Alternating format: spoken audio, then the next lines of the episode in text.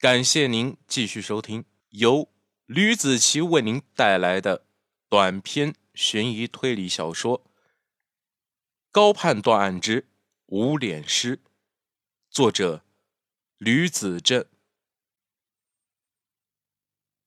第八节，无辜的货车司机，他跌跌撞撞的在地上蹭着，他在倒退。十分惊恐的用余光瞥向前方不远处摆放的停尸床上的女尸，王琦已经死了，脸都没有了，只剩下漏斗状的血窟窿在脑袋上。张强现在闭上眼睛，刚才见到的那一幕就会出现在视网膜上。他的头在颤抖，身子。也跟着颤抖，不知道是颤抖的头带动了身子的后退，还是他腿把身子朝后挪动着，这也不知道是不是巧合。他竟笔直的朝着另一张停尸床移动着，上面有一具刚从车祸现场运过来的尸体，头和身子已经分家了。吱呀一声，床移动的声音传了过来，高盼。三人就看见床上的脑袋在滚动，因为惯性的原因，向张强的旁边慢慢的移动着。在张强极力的克制住自己心中的恐惧的时候，他在大口的喘着粗气。忽然，脑袋笔直的掉进他的怀中，张强眼睛圆瞪，瞳孔急速收缩，他的嗓子就像是破锣一般的大叫一声啊！他的恐惧。始终是没有压制住。停尸间外有几个脑袋探了进来，朝着屋里望着。法医挥了挥手，让自己的助手自己忙自己去。而在同一时间内，城市偏远郊区的一处烂尾楼中也发生了一声惊呼。这是个男人的声音，他是个长途送货的司机。因为长时间开车尿急，便把车开进了旁边的一处被开发商遗弃的烂尾楼中。本来尿得好好的，他却心血来潮的想在这破旧的烂尾楼中溜达溜达，兴许为了放松一下酸痛的肌肉吧。他一口气爬上了楼顶，开始慢慢的一层走廊一层走廊的走着，从六楼下到了四楼。猛然间，他就闻到了一股。腥臭味，他以为可能是其他司机因为尿急在这里撒尿大便的原因，便没有去理会。他继续穿过走廊，下到了三楼。这一走不要紧，在楼梯口处看见了一大滩血，横在了路中间。他仗着自己的胆子大，便顺着楼道慢慢的走着。血迹尚未干涸，踩在上面还有些粘脚。踩在上面，在空荡荡的烂尾楼中发出了“嘎吱、嘎吱”的声音。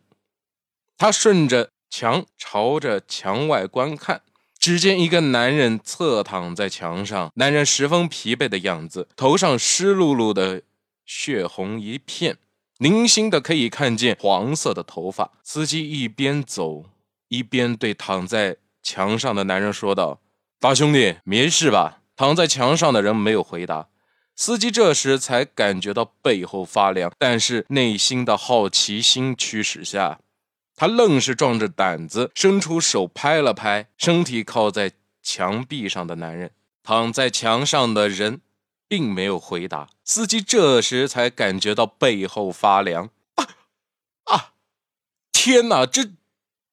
司机碰到这男人的时候，头破血流的男人重重的朝着司机的反方向倒了下去，摔在地上的时候，那个脑袋还蹦出了几块脂肪一样的东西。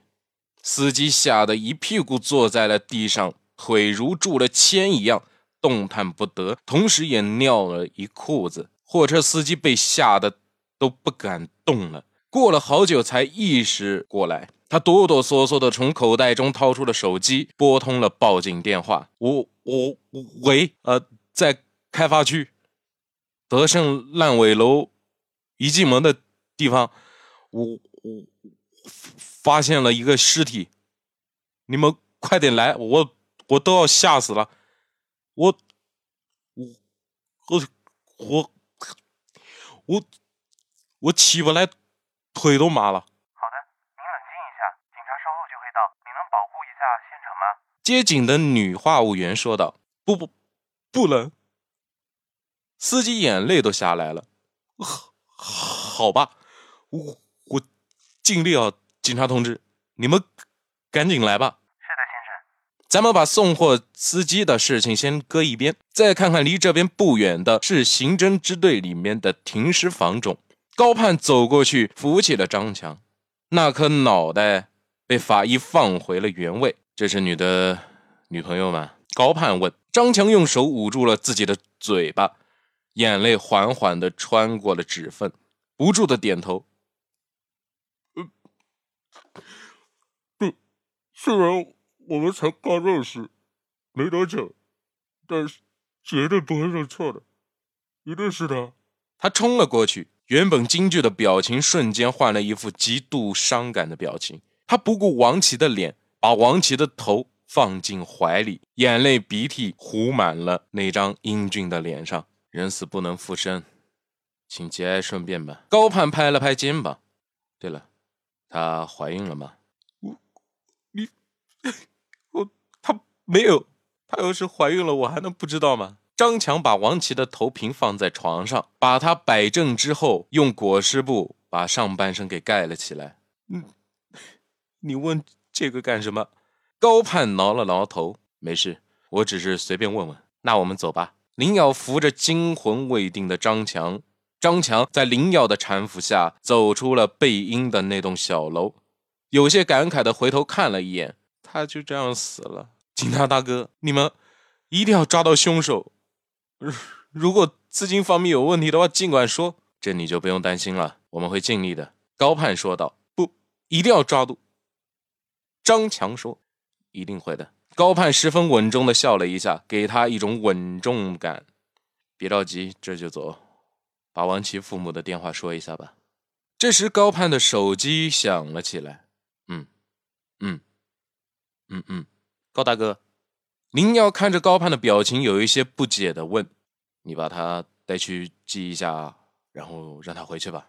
我这边还有事。”高盼拍了拍林耀的肩膀：“别担心，没事的，小兄弟。”今天的事情千万别说出去啊，到时候对你我都没什么好处的。高盼说完，朝着停车场的方向走去。林耀扶着张强回到了会客厅，林耀递了杯茶给张强，等他缓了一会儿后，再问一些关于王琦的联系方式的事情。高盼开着车，正朝着开发区的方向行驶着。还好，开发区距离市刑侦支队并不远，不出十分钟就看见了。不远处的一处烂尾房前面停着数辆警车，在楼下几名干警拉上了横幅，十分慵散的聊着天。哎呀，你知不知道？一会儿啊要来一个特别厉害的人物，哎，叫什么高盼啊？听说是省刑侦支队的队长，不对，听说是刑侦支队的队长。想想就牛逼啊！一警察侧头说道：“谁说不是的？”听说没有最高机密的那个案子啊，知不知道？上一位警察正脸的方向的警察说道：“哎，别说了，好像有人来了。”两个人笔直的站起了身子。两警察一看就是愣头青，应该和林耀一个级别的，甚至可能还会差一点。见高盼走过来，慌忙的抬起手敬个礼：“先生。”这里不能进。高盼从上衣口袋掏出了一张警官证，两人看了一下上面的级别，顿时就吓得腿软了。当即，一警察伸手把警戒线给拉了起来，另一个警察敬礼说道：“高队长，别叫我队长了。”高盼说完，收起了警官证，双手插兜，进了烂尾楼中。身后的警察小声议论着：“哇，他脾气可真臭啊！”哎，可说不是嘛。哎，真坏。哎，不过听说他还挺有本事的。另一个警察附和道：“哎，别说了，他看着我们呢。”小警察看见放在警戒线前面的警车前方的倒车镜里，高盼正看着他们。这些话高盼都听在耳朵里了。他也不是什么小肚鸡肠的人，这点小事不足以挂齿。现在要做的就是去调查一下楼上发生的那起枪杀案，在一周之内连续发生了第二起命案了。好的，这就是我为您带来的第八章节的内容，感谢大家的收听，我们下期再见。